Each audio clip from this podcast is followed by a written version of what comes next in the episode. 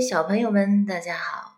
今天呢，我们来学的是海尼曼的第一课，绘本的第一课叫《Waking Up》。Waking up. The rooster wakes up. 公鸡醒了，在报鸣打鸣。The cow wakes up. 牛醒了。The pig wakes up. 小猪也醒了。The horse wakes up，马也醒了。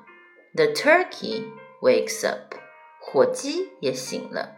The sheep wakes up，羊羊也醒了。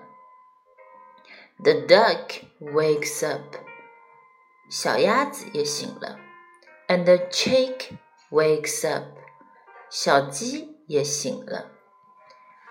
OK，我们来看一下，小公鸡是 rooster，R O O S T R，rooster。The rooster wakes up. The cow wakes up. The pig wakes up. The horse wakes up. The turkey wakes up.